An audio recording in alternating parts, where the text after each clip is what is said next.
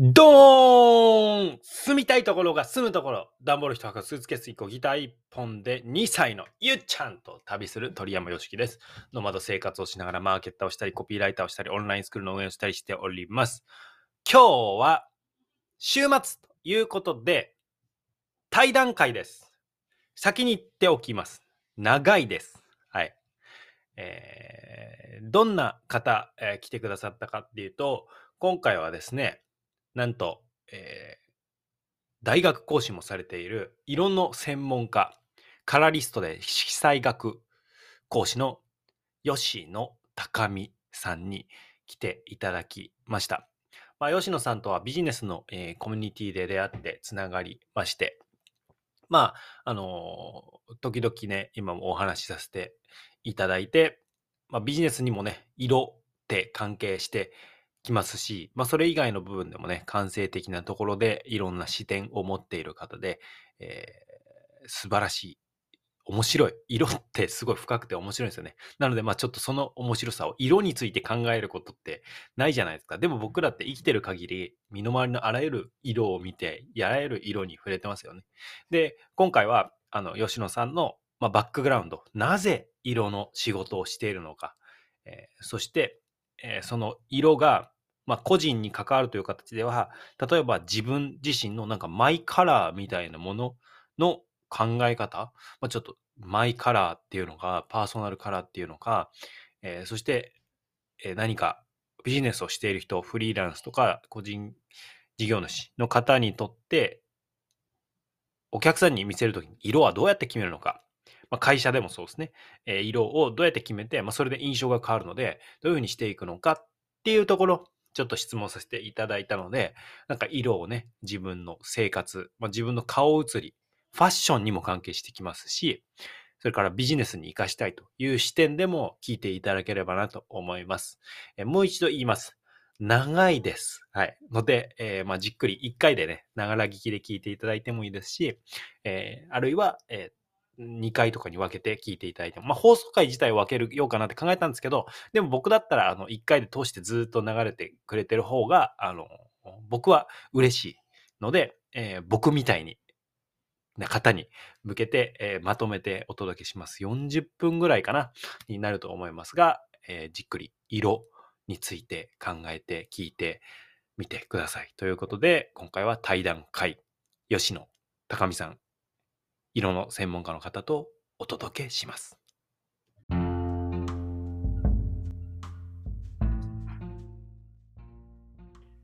はい。はい。本日は色の専門家吉野高美さんに来ていただいてます。めちゃくちゃ楽しみにしてました。吉野さん、よろしくお願いします。よろしくお願いします。お招きありがとうございます。私もこちらこそ。色の専門家これ色色 色ってすごい広い。もう目でが開いてる限りいろんな色に、ね、触れて僕ら生きてるんですけど、まあ、ちょっとね、あのー、延々と話を終わらそうな終わらなさそうなんで今日はちょっとピンポイントで伺いたいんですけどあの自分の色みたいなものを、まあこね、オンラインで活動してたりすると自分の背景の色だったりとかあるいはアイコン使ってるとアイコンの色だったりとか、じゃあ自分のページ持ってたらその色はどうするんだとかいろいろあると思うんですけどそういう時に、うん、自分の色を持つ、まあ、マイカラーっていうんですかねマイカラーを持つことの意味について吉野さんがどういうふうに考えているかってちょっと伺いたいんですけど、はい、いいですか？いいです。難しい。あのまず、えーと逆に皆さんなんか私もちょっとあの誤解を与えないようにあのちょっとだけお伝えしたいと。鳥山さんが今色の専門家色ってものすごく広いって言われたんですけれど、はい、私はまさに鳥山さんが今聞いてくださったそのまあ、うん、そうですね、えーと、主にデザインカラーコーディネートっていうところと、まあ、カラーセラピー心理、まあのあたりが主戦場になるんですが色は実は色単独の専門家はいないっていうふうに言われてるんです。えーつまり、えー、なるほどなるほど。つまり全ての領域に色が関わるので、はい、それぞれのジャンルを追っかけていくと色にの問題にぶつかる。だってニュートンもとかアインシュタインもとか、はい、まあ、ジャンル違うけどみんな光とかはとかっていうことで言われてあの例えば、うん、これから今聞いてくださったことに答えていくことに、えー、なるような色の対比って、まあ、並び合うとこう何？パッと生えたりとかね。もう服の女性は美しいとか。ああいうようなこと発見したのは、えっと、ゴブラン売りフランスの要は刺繍工場のこあの研究員とかね。必ず色の問題にぶつかってそこをやるから専門家にそこも専門で持つみたいな。だからほら色彩学部ってないじゃないですか。色彩学科もないじゃないですか、こんなに関わるのに必ず色の研究出してる人って他がメイン持ってるっていうのがまあ一つあってってちょ自分がね、うん、そんなことはできますあとえっと化学だったらあの宇宙のそのいろんなものの何ガスの色とかで。はい、で私はガスの色。だからあの化学とかあと塗料とか染料とか科学出身で色の専門の人なるほどちょっとそれで。コーディネートなので、はい、質問は答えれますけれど、だからそっちは私答えれませんよっていうことをちょっと今。はい、それで言うと、えっ、ー、と、吉野さんのバックグラウンド的には、どういうところからの色の入りっていうのはちょっと先に伺ってもいいですか、はい、私はもともと、えー、美術も苦手で、はい。はい。あのまあ苦手っていうか気がないって言ったことは正しいですよ。多分あの対してね。うん。だからあのなんて言うんでしょう別に中小中も別に他の多分あの時って他の科目よりいまいち最初の成績評価が良くないとダメなんだって思い込んで。でもまあそんなそんなお絵描きって大して好きじゃなかったな私壁新聞作る方が好きだったんでやっぱり作文書く方が好きだったので、うんうんうん、絵はそんな好きじゃんだから高校はもう全然あの何芸術選択なんか美術選んでもないんですよね。で文学部なんですよ。はい。おいで色関係ない。全然関係ない。一切関係ない。はい、一切関係ないんですよ。はい、それで、えっとまあ、あの就職して転職してっていうのを非常に短期短期間でね、まあ、飽き性なんでぴょんぴょんってまだ景気も良かったので、えー、したら、はい、2つ目の会社のあの上司も転職組だったんですけどある時ね似合う色を見つけてあげるっていうふ見てあげるみんなのって言ったんですよ。ほうほうほううん、その上司がですか？上司が。で上司化粧品会社からの転職だったんですよ。中堅の化粧品の立ち上げ、はい、ナンバー2で立ち上げてっていう人で。で一度私って、まあちあのちちち今大きくなったんですが私雑居ビルのなんか10人いないぐらいからのバイトで入ってるんですけど実はもうそこ上場しちゃったんでなさって、はい、みたいなところなんですけど結構結構ログのメジャーもうメジャーブランドになったんですけどで見てあげるって言われてある時昼休みに自分のいわゆるパーソナルカラーと言われる似合う色を見つけてもらったんですよ。はい、うんまあ、これは多分後で今日あの尋ね鳥山さんが知りたいこととつながってくると思います。で、はい、えっとまあ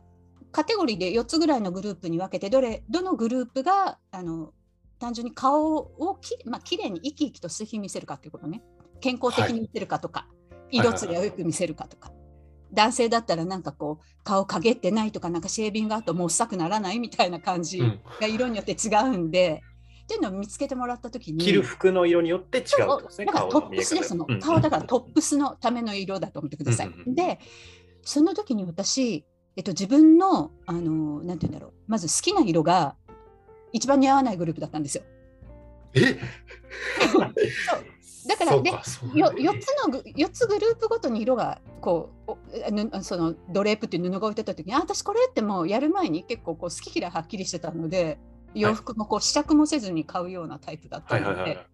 だからあこれ好きって言って当て出したら、まあ、あれよあれよ変なわけなんですよ。合わないねいまいちで。それちなみに何色だったんですか？何色っていうかね、まああの何えーと、グループで言うのでただ単単独ではなかなか説明難しいんですけどもし聞いてる方で、えーと、分かるんだったらいわゆるブルーベースの夏って言われる色なんですね。うん、私あのグレーッシュなブルーとか好きだったんですよ。はいはいはい。うん、ちょっと落ち着いた感じのとか、まあ、わびさび系の感じの色とかも好きだったり、はいはいはい、あとは秋のここっくりしたようないわゆる艶のあるアスカラっていうのかなはいはいはいはい。うん、とかね、うん、そういう色好きだったんですそれはイエローベースの秋と言われる色なんですね。うん、うん、でまあとにかく合わなくてでもうこんな色嫌だっていうか着たこともないし着たくもないっていう色が一番似合ったんですよ。え？ー、それで一応あのその似合うって、まあ、すっぴんでやってその人化粧品会社からのもとだからあこのグループの人はってね、女性の場合お化粧もあるからこのリップなのってもう塗りたくもないそんなぬ塗りたくもない塗ったことのないような、まあ、リップを塗られてですねはい。私は鏡の中でうなだれてたんですよ。はい。好きな色は似合わない全然こんな色きなんか別に着たいと思わない色が似合ってリップも塗られてでも同僚はすっごい勢いで「いいよいいよ」って言ってるんですよ。はい。えそう家帰ってタンス見ても何にもないんですよ着る服。ー だって何でも。はいうん、っていうのがまあもともとその本当に色、まあ、それ実際それは仕事にもしたのでそのパーソナルカラーの提案はでそれがスタートででその後でもその週末素直なのでお洋服を買いに行ったんですよ当時東京にいたんですけどね。はいはい。でまあ夏だったので T シャツとかでいいいいいいなと思ってあの私服の会社だったしねで2枚買ったんですね。で私結構鮮やかで綺麗な色が似合うんですよ。まあえっと、聞いてらっしゃる方があれイエローベースの春というものです。でその中でも鮮やかなものが合うんですよね本当にね。で T シャツ買って着てったんですよね月曜日。はいそしたら、まあ、上司はねあの、まあ、あの自分がその色を見つけたっていうこともあるし、ね、あの吉野さんすごくいいじゃないって、まあ、その人が言うのは分かるんですけれど、うん。えっと、男子男性の、ね、同僚の、まあ、お兄さんみたいな感じで昔から仲良かった人がすっげえ、まあ、派手ではなくて鮮やかなんだけどそれは色の表現がそこまでだから、すっげえ派手な色だけどいいよねって言ったんですよ。はい。へえって思ってはい。あいいんだみたいになってこう反応が面白くってはいはいはい。でまたその次のそのしその週末ですよねそのはい T シャツで過ごした週末に今度後輩の男の子と多分お茶かなんか飲みに行ったんですよねバイト。はいもうななんだかんだ56年バイトからなんでかなでその似合う色の話をしてたんですよそういうその T シャツ着て行って似合う色の話してたんですよ似合う色っていうものがあって布当ててこんなことやっても全然私好きな色似合わなくってあのもう今着てるのは似合うんだよねらしいんだよって言ってとりあえずはい T シャツ買ったって言ったらその後輩が「ああだからなんだ今日吉野さん会った時からすごいいい感じだなと思って」って言ったんですよ。はい。面白いってだからその2つなんですよ。えってかだから面白いっていうのがあってそうなのね、みたいな。だからもう面白いだったんですよ。その綺麗まあ綺麗に見えるとかそういうことよりも、はい。面白いって思ってそれでまあその上司がその後会社の人のを暇あの休み時間でどんどん見つけていってあげたので話題がそうなっていた時に、うん多分私こうハマって楽しかったからこうなんだろうみんな一回聞くからどうしてもこう知識知識っていうか情報が、うん、まあなんていうの曖昧だったりしますよね。こう聞きかじることだから。それをそうじゃないよそうじゃないよみたいに言ってたんですよ多分。それはそういうことじゃなくてとか好きと似合うは違うんだよみたいなことを、まあ、なんか言ってたら上司が「吉野さん本当に好きなのね」みたいに、えー言ってで面白いなって思ったのがスタートで。ええであとこの似合う色っていうのは年を取っても変わらないんで私昔からそのえ、そうなんですか？あの、まあ、大きくは。だからその当時はまだ20代で大人っぽくっていうのも変ですけど別にねあのか可愛らしく見られたくはまあい今の世代と違って私の時ってもうちょっと全体にとんがってるから、はい。その20代で可愛らしく あの時代としてね。そう今は可愛ら時代がやっぱりもうちょっととんとんがってるので可愛らしく見られたいとかはなかったけれど、年取ったら綺麗な色を着る外国のおばあさんになり外国のおばあさんみたいになりたいってずっと思ってたので、ああ、はいはいはい。うん、それが叶うと思ったんですよ。なるほど。うん、もうそこですね。ええ めちゃくちゃいいストーリーですね、これ。いいええうんこれは、じゃあ、しゃ働き始めてからっとですね、この色に興味がこう目覚めたっていうか、追求していったそうですね。そうです、そうです。それえ？で、その、あそうです、はいそうです。それで、そう、この会社はそれでも、あの、辞めてワーホリに行って、はいで、戻ってきて、これ無職じゃないですか、ワーホリって辞めていくから。はい、はい。で、26、7、な帰ってきたのは6、7なんですけど、じゃあ、何しようって言った時に、今の企業ブームとは違って、まあ、まだ景気も良かったのと、景気がいい時の私、あの、なんて言うんでしょう、就職チームになるので、舐めてかかってたんですよね、はい職探しを。だから、なんか、はいなんか自分でやってみてダメでもまだあとなんか仕事あるだろうぐらいのすっごいそういうふざけた気持ちでじゃああのカラーを仕事にしてみようみたいな感じでそのきちっとトレーニング受けたみたいな感じですね。それはそういうトレーニングやっぱりこうようんそうです当時はね当時本当に盛んだったんですよ。だからいろんなよよよ養成私も養成機関ってその似合う色だけじゃなくてきちんと色彩学いわゆる色彩理論を学ぶための養成とかもういっぱいあってカラーを習うっていうことがものすごくある意味第二次ブームだったんですけどものすごく盛んだったのでもう、うん、全国から本当に飛行機とか新幹乗ってくる人とかいっぱいいましたよ。私も東京通いました。えー、その人たちは仕事にしようと思って学んってるんですか？そういうわけじゃ。そこまで来る人は仕事にしようとする人が多いですね。うん、まあでもすごく多かったですよ。あのそういうところ。だからカリキュラム充実してたのでよかったですよね。今は多分、うん、興味持つ人がいたにしてもまあその人数としてそういうふうに今はそういう市場じゃないとカリキュラム成立させられないので習いたくても習えないってあるんじゃないかなと思ってすごくいいタイミングだったと思います。本当に習いたくても習えない私がかつて行ったところもそこまでやっぱり充実例えば月1で6ヶ月間みたいな感じだともう今の人ってお手軽でないとダメだから入らない、うん、やっぱりワンデーワークショップみたいになるとやっぱりあの吸収できることっていうか提供されるものが違うので。えー、そういうこと。ちょっとまあでもそれを踏まえて、はい、今はもう、えっと、大学で教えてらっしゃるまあ、大学で教えて、まあ、非常勤講師で毎年、毎年の契約なんで別に、あの、はいはい、明日かもしれない我が身ですけど。いやいやいや、そんな計算。いや別にコマも、コマも少ないので別に、はい、でも、あの。でも教えてるってことですよね。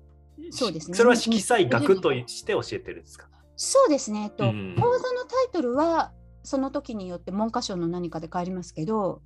えー、色彩学だったり、カラーコーディネートだったり、色彩とデザインだったりとか、その辺はちょっとずつニュアンス変わるんですけど、ど一応色彩学です。色彩学基礎です。なるほど。で、それをしつつ、その、まあ、世の中で使われるっていうか、現場で使われるっていうか、法人さん相手の仕事とかも請け負っているっていう形になるんですか？そうです。もう法人は企業研修の方が多いんですよね。やっぱり、うん、企業研修って形が多い。研修で色勉強するんですか？あ面白いでしょ？う誰が勉強するかと思うでしょ？うでまあそういうことがしばらくあってでも 10年ぐらい前からはなんかあの すっかりちょっと瞑想とかにはまっ瞑想にはまったじゃないな。あの、まあ、ちょっとクリーンランゲージっていうちょっとユニークな、うん、対話的な、まあ、コーチングというか、まあ、元はセラピーだけど私はね臨床心理は出てないんですけどそれがあまりに面白くてそんな風になったりとかですね。あの40過ぎて大学院に行ったのでその時に一回それまでやってきたことはやっぱり一旦きれいにあのリセットしたっていうのかな。提供の仕方をリセット過ぎて大学院に行ったっていう話もなんかすごいかっこいいんですけど。え？それ別の会の時のオファーで40過ぎて大学行ったんですよ。えこれでも色色に色でもちろんもちろん。色でもちろん。今までやってきたことを一応今までやってきたことの中の疑問があってその疑問を一応、まあ、解消したいなと思って、まあ、論文にしたっていうのもありますじゃあもう夢中なんですねこの色についての研究というか。うん。いやまあ、研究っても楽しい、ま、マスターマスターだけなのでねまああれですけどでもそうですね。面白いですねやっぱり色はね。なるほど、うん、ちょっと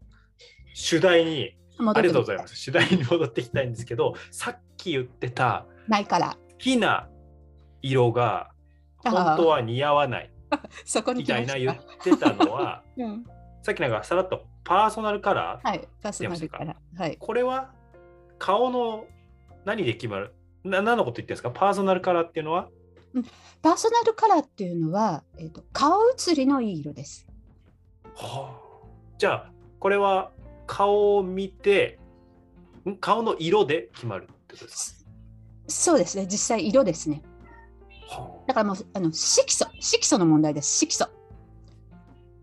おじゃあもうこれに関しては好みとか。関係ないです。好みは関係ない。色素。色素。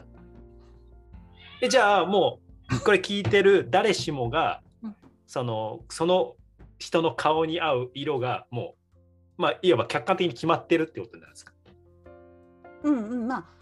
客観的に決まるというか決められたくない人もいると思うんですけど そううんそこは難しい顔写りがいい。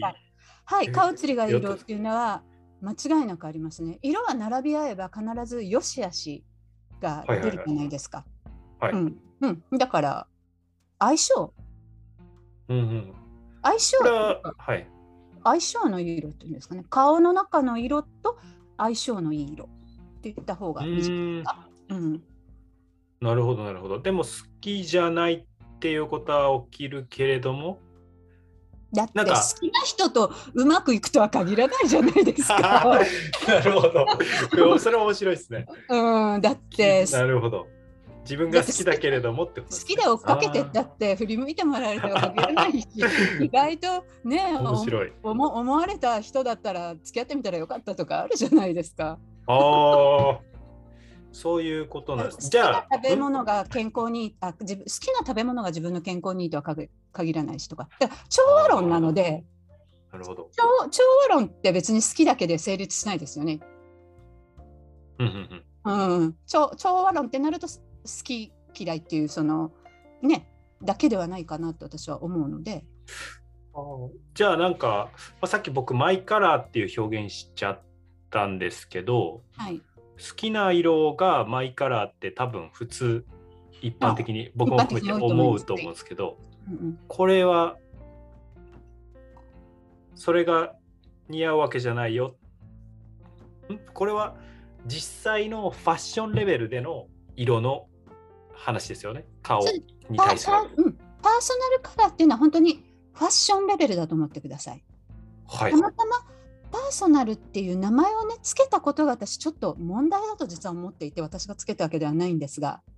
やっぱはい。り男性とかで結構こうちょっと繊細なというか何かだとあのー吉野さん色でパーソナルカラーってっていうとやっぱり内面のパーソナリティとのあそういうふうに思います思います。思いますよね。だから結局調和論なんで何と調和させるかっていうとそのパーソナリティとか心好きも含めて心との調和なのか、まあ、単純に色素色素って言うと味気ないけど色素との調和なのかってありますよね。だってすごく、うん、なんだろう。キリッとした。もうなんかあのそれこそ宝塚で言ったらバシッと男男型トップをやれるような、ね男性的な顔立ちの人でも実はものすごくデリケートで繊細でってあったりするじゃないですか。だってはいはいはい。外見と性格は一致とはしてるとは限らないから。兄さんには、うんそそれと一緒です。ですってなるほどなるほど。です。なんかあのー知り合いでマイカラー赤自分の色赤だっつって赤い靴履いたり赤いリュック背負ったり、赤いスマートフォンのカバー持ったりもうなんかあらゆる小物が全部赤っていう人がいてはい。それすごいかっこいいなって思ったんですね。ああ、いいですね。私も全然あの OK ですよ。多分ね。全然。だから多分それはパーソナリティにフィットするんですよね。それはパーソナリティにフィットするっていうのはさっきのパーソナルカラーとは違う。別ってこうん、とですね。多分その人が、そう、そのだからだからまあ、せせ私、性格っていう言葉が嫌いなんだけれど、言い方が。はだけど、すっごいご、うん、そのパーソナル顔写りを区別するために言語として使うなら、いわゆる多分性格とか、その人のフィーリングとフィットするはずなんですよ。うん、じゃあこのフィーリングとフィットするっていうところは、うん自分が好きみたいなところで決めていく。そうでしょうね、全員。うんだってフィーリングは人にとやかく言われないです。そうですよね。フィーリングですもんね。ね、そのるほど。赤色ね、いっぱい着てるって全然私もすごい好きだと思うんだけど、赤でもいろいろあるじゃないですか。ああそうですね。単純にスイカみたいな赤、さくらんぼみたいな赤、はい。シープのバラのような赤とか、もうちょっと深みのあるワインのような赤とか、うんうんうん。で、パーソナルカラーっていうのは、どの赤が似合うかなんですよ。うんうんうん。でうん。すごく、すごくこう、うん、そうだな、分かりやすく言うと、例えば赤って私たちが色紙で赤っていうのは、大体日本のものだったら、日本人が赤って思うところを赤い色紙として製品化してるんですね。それは国によって全部違うんですよ。フランス人が思う赤だったら、フランス人が思う赤をセンターポジションにするんですよ、赤の。だけど、ほら虹見ても赤ってほらもっと幅あるでしょ、はいでそれをそうだなざっくりでも4分割できるんですよ赤を。これ色の沼にどんどんはまっていきそうですね。うんすごいですね。じゃああ切り上げます。そうするといろんな赤があるうちのどれかの赤が顔写りとしていいということにはなりますよね。あじゃあさっき言ってたなんか4つに分けてうんパーソナルカラーって言ってたのは、じゃあ、まあ、ふなんか全然知識ない側からするとじゃああなたは赤色系が似合いますみたいな感じでそれ以外着れないのかなみたいには思ったんですけどそうじゃなくてうんいろんな色の中でその人に似合う色合いがあるっていう認識でか？そうですすトトーンって言った方がいいですね。色色合いって言って赤になっちゃうからトーンだからああなるほど。うんトーンそうそうトへーーンがありますあるので実際には赤でも4つのグループに全部赤はあるんですよ。青もあるんですよ。まあ、唯一こうない色もあったりピンクもどこにもある。ねへえ面白いなうんなんだけどそういうふうにその一つの色をあの色紙で言った例えば黄緑とか黄色って言ったそれを最低限4分割して色を捉えるなんてことは普通はやってないわけなんで。うんうんそそれだからなんかこうわってなることなっていうようなね、えーことかなと思うんですけれど、うん、なるほど。うんありがとうございます。ちょっと、えっ、と、ここからもう一段ですね。はい、えっ、と、まあ、マーケティングを仕事あとしているそうですか。はい。身から、うんえっ、と、まあ、その、マーケティング的な色で言うと 僕が思うのは例えばその何決済のボタンとか何か進む時のボタンの色を変えると反応率が上がるとか、そういうレベルの話になってくるんですけど、うん。うん。僕最近、まあ、そういうもちろんねあの買っていただくっていうためのマーケティングっていうのもあるけれどもその、まあ、前段階というか僕はマーケティングをある種不要にするようなものとしてうん。ブランディングっていうのがあるとああ知ってるんですね。なんか別にその色が決済のことは何色が何であろうが この人のこの世界観好きうんって言って、まあ、購入してくれる方ですね。でこの時にこのブランディングのうんうん。色はいはまあそのざっくりね青系だったら冷たいとか赤系だからなんか情熱でうん興奮するとか、なんか紺色は権威的なものを表すとかっていうようなね知識はあるんですけれどもこれの色はい。を決める上でのうん。なんか決め方とか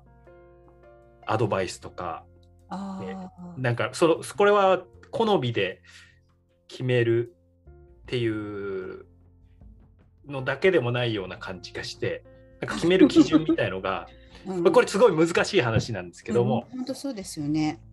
なんか、まあ、あの今オンラインでね発信とかする、ね、人ってかいっぱいいて、じゃあ本当にアイコンって言って色何でも決められるってなった時に、で顔写真で写すならさっきのあの映えるパーソナルカラーっていう発想で選ぶっていうのもあると思うんですけど、そうじゃなくて自由に選べるってなった時に、うん。はてとうんうんどう決めるのかっていうのはなんかそのいわゆるじゃあすなんか教科書的に権威性を感じるから紺色みたいのがいいのかとかっていうのは、うんなんか吉野さんの視点からうんありますか、あそうですよね。ほん本当色ってね、絶対この色にしたらヒットして売れるなんてないから難しいですよね。あの Google とかのねボタンをちょっと微妙な方に変えただけでクリ率が何倍って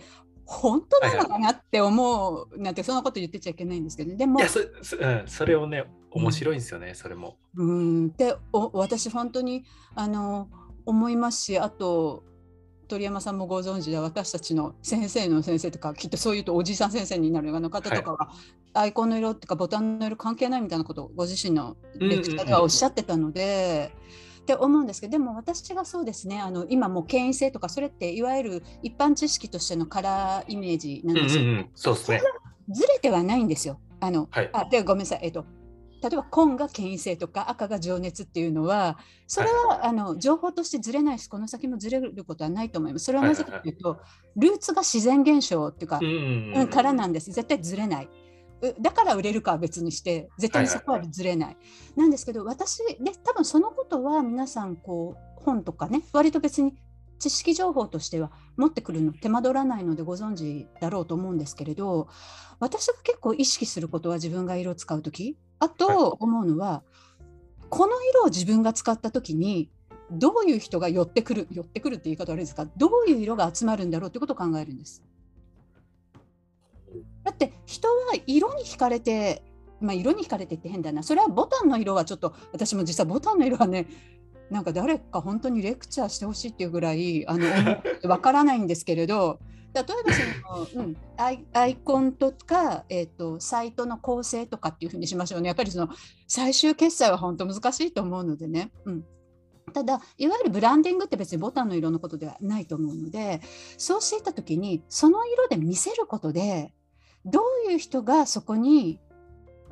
まあ、集うんだろう。かどういう人がその色に惹かれてくるんだろうっていうふうになった時に私はやっぱりあのなんて言うんでしょうね。えっ、とまあ、すごくこう色を選んでもらってそこでちょっと内面を紐解くっていうこともずっとやってきているので、絶対こうだったらこうっていう絶対を言えないっていうのが色の世界。の、もちろん辛いところというかまあ難しいだから面白いんですけどでも傾向はあるなと思っているのでやっぱり自分が関わりたい人が自分自分のなんていうのかなオンラインスクールでも自分が関わりたい人がやっぱりあの目を向いてくれるような好む色ってこと。はい、好む色にしません？逆に自分と好みが違う人が自分のところに寄ってきてくれてもやっぱりカバーしきれないですよね。みたいな。それで言うと自分が好きな色を選ぶっていうのも一つってことですか？あまあ、それ違うですか？私多分ね好きな色が幅広すぎるっていうのが私は多分色をしてると色の好き嫌いなくなるので好きな色ってちょっと 私もものすごくたくさんになっちゃうっていうのはあるんですけど、も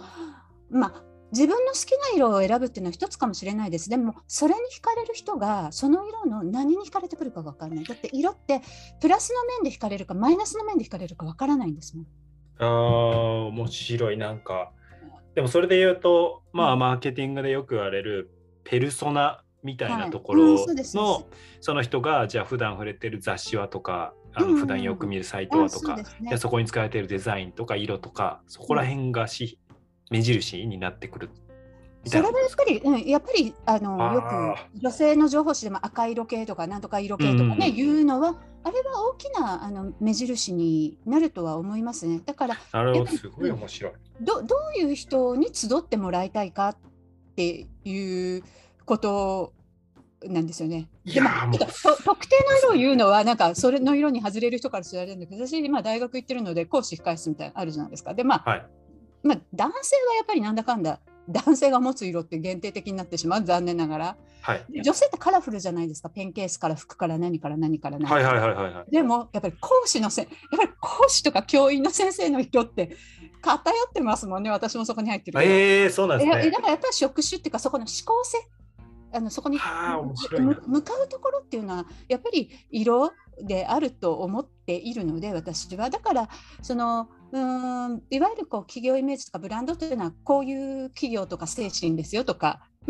まあね、アピールとして使うよっていうのもあるけれどそれを見てあの惹か惹かれてくる人ってあのやっぱりそのテイストに惹かれてくるのでニュアンスに。うん、でそのニュアンスの人が寄ってくることを OK とするか OK としないかっていうことですよね。いやめちゃくちゃ面白いですね、これ。例えば自分が好き、自分は好きだけど、自分のみたいな人寄ってくるのは嫌っていう人もいるかもしれないじゃないですか。いや、なるほどです、ね。わかりますあります？よね。めちゃくちゃ面白いですね。うん私はこの色で、例えば赤でいい。私すっごい赤色大好きで、もう赤バンバンだけど、私みたいな赤の人がバンバンバンバン私のお教室入ってきちゃうとちょっと、だってそういうことってあるかもしれないでしょ？私はそうやって考えて打ち出す色は決めます。えー、あのフォローしていきたい内容とかね、サポートできる質とかもあるので、だから私はやっぱりそこかなと。で、そこに気づいてる人はあんまり多くないかなって思うんですよ。皆さん、その色のイメージはご存知で、印象を持たれることまではすごく考えて使ってらっしゃる。好きな色。でも、それ見て惹かれてくるんでね。めちゃくちゃ深い話聞けました。いかがでしょう？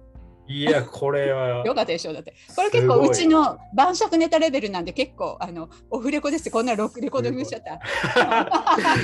すごい、ありがとうございます。うん、ちょっと最後に、うん、最後に、えっ、ー、と、まあ、えー、これね、今回パーソナルカラーっていう顔の色色素との、うん、えー組み合わせでトーンが決まっていくパーソナルカラーっていうものがあるっていうところから、うんまああのフィーリングで決めるカラーっていうのが存在して、うんで、えー自分で使う、えー発信とかで使っていく時にはどういう人が寄ってくるのかあどういう人が引き寄せられるのかっていう視点で決めたらいいみたいな話をしていただいたんですけど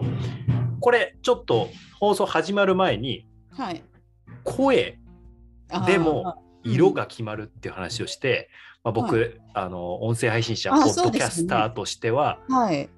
僕の声がどんなような、まあ、色なのかうんトーンなのかに属するのかみたいなことを伺いたいなって思うんですけど。うん。なんかそんな私もね厳密にその言える、ええもちろんもちろんもちろんわけじゃないんですけれど、はいえっと、まずその鳥山さんがっていうのを伝える前に例えば滑舌のいい人ってあのクリアなっていうのは濁ってない色がフィットしますよね。でほーはいはいはい面白い。うんあのククリアっていうのは色で言うと色調として濁りみを感じない色のことになるんですよね。だって声がクリアなんだから。うんうんううんん、で思うので逆にものすごくこうちょっと、うんまあ、ビブラートじゃないけれどっていうような形になれば色だって少しこうなんだろうパパールホワイトをふわっとミストでかけたような色の方が面白いっすなるほど。合うじゃないですか音と色の、こうだって五感はリンクするのではいはいはい。私はそう思ってるんですね。だから結構あのそういうことで私いろんな人の動画講座とかウォッチしてるんですよ。まあまあチェックマンは仕事なのでね。それ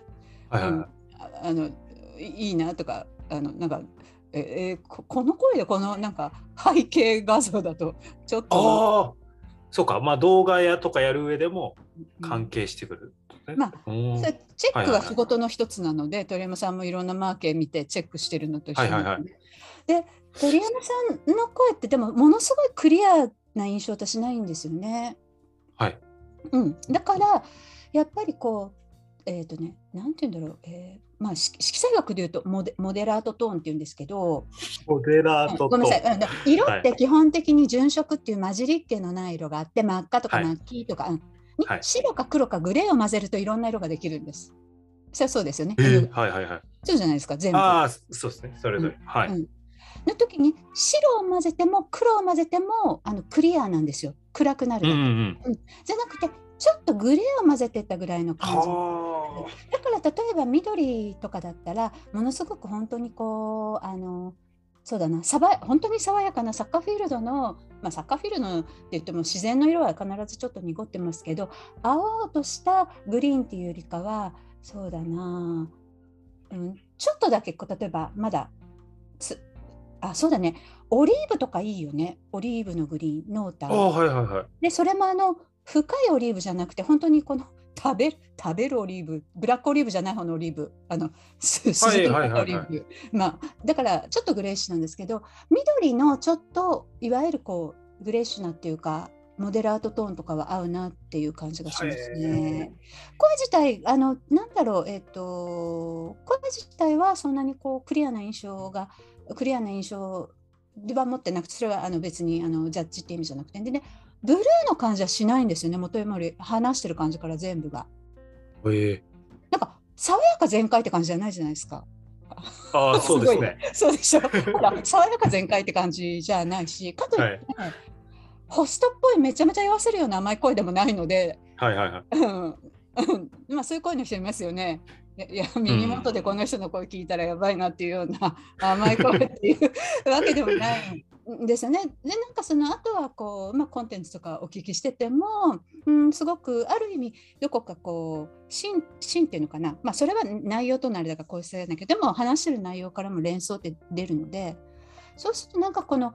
すごくこうニュートラルな、うん、まあそうですよね既成概念ってあんまり持ってらっしゃらないしそういうニュートラルな感じって割とグリーンに象徴されるんですよ。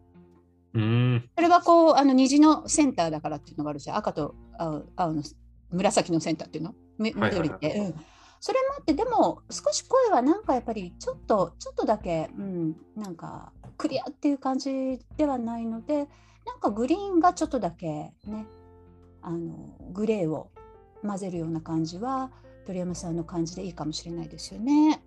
年齢の割には割と落ち着いた話し方と落ち着いた声質ですよね。っていうああ、字。そうなんですね。うんうんうんえー、なるほど。ありでがとうまあまあ、ごめんなさい、そ即興で、でもそんな感じだったんですよ。で、あ、キンキンも喋らないから、吠える感じでも喋らないから、やっぱり高彩度の黄色とか赤とかっていう感じでもないですよね。うーん。うん。えー、今僕もオレンジビタミンカラーになっちゃってるんですけど。ああ、あれ背景ね。うんうんうん。だ意外でした。いや、僕、僕もあれは、あの、意外というか、うん、ビタミンカラーの印象ですって言われて、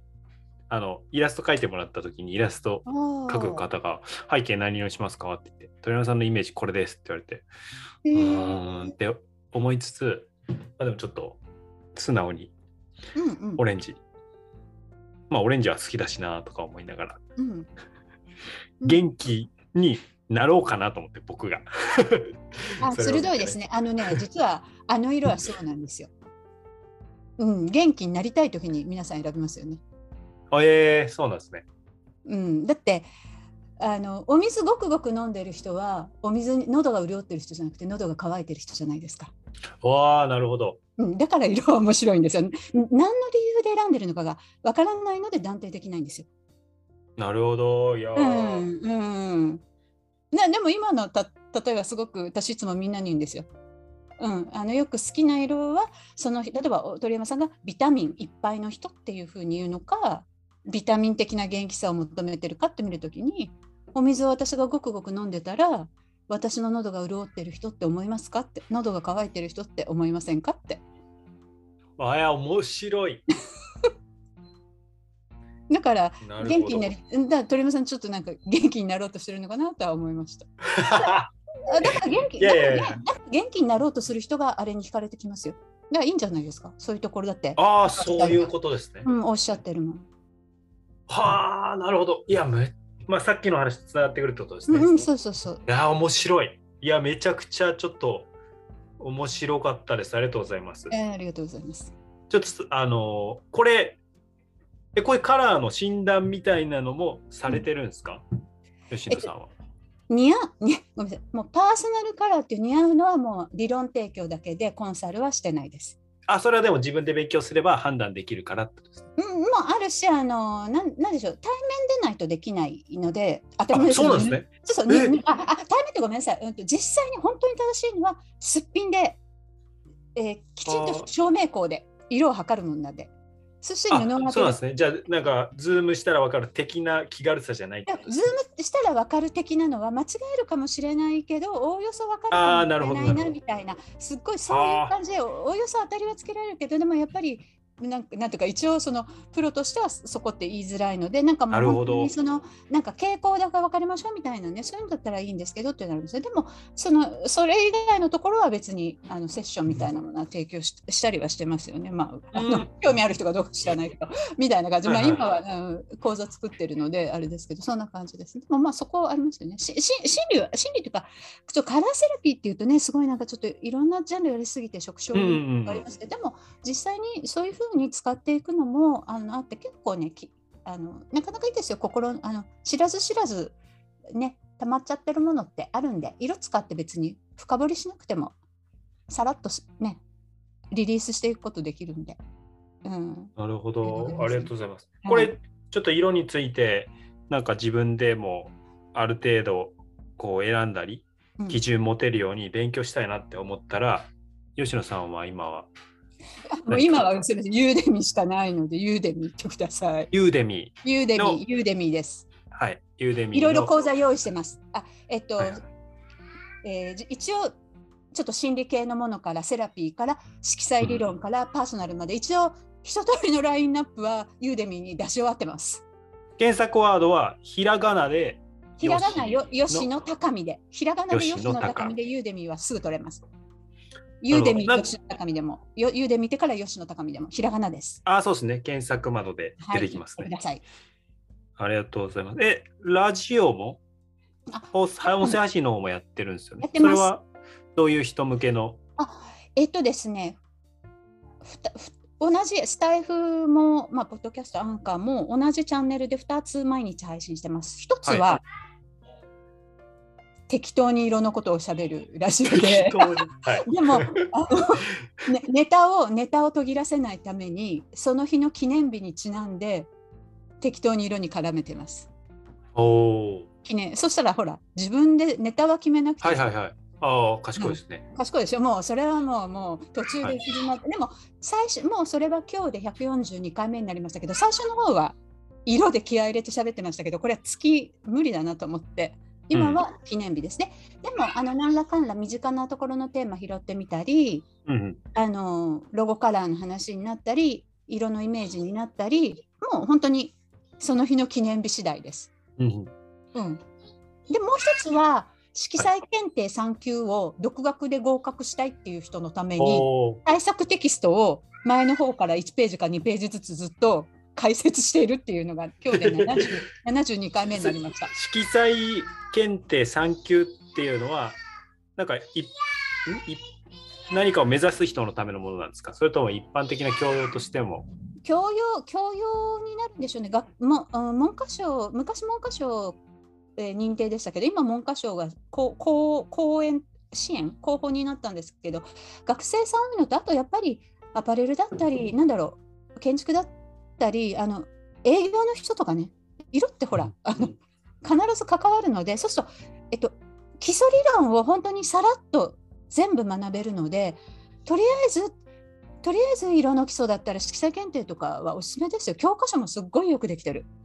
うん。もうもう大学で採用したいぐらいだけどやっぱりまずいだろうと思って、へえ。あのそのなんていうある一定はい一つのでやっぱりその学部長の先生に相談したらその先生あの情報なんですけどいやおっしゃることわかります私も情報系のあの検定のテキスト本当よくできてると思うけどって言ってでもやっぱり大学として公式な教科書採用はやっぱりあのっていうから参考でねっていう風な感じですか？あじゃあ色勉強したいってなったら、その色彩検定の勉強すると、すごく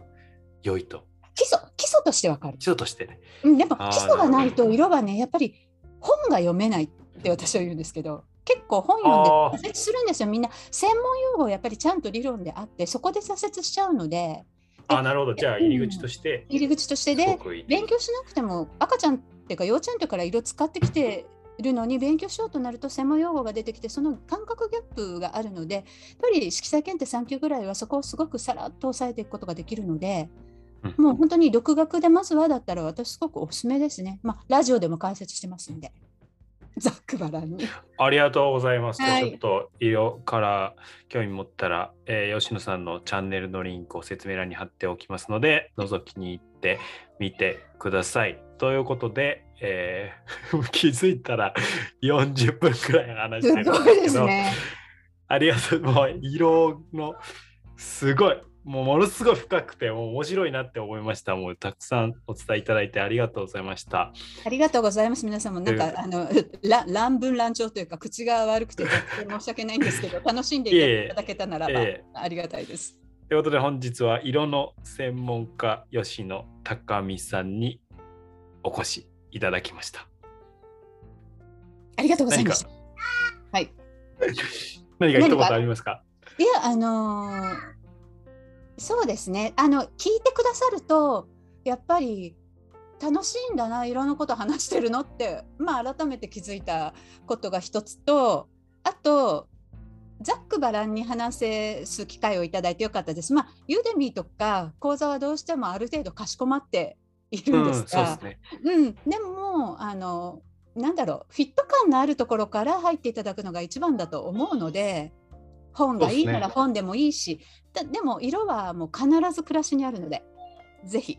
取り入れていただきたいと思ってます。はい。吉野高見さんありがとうございました。ありがとうございました。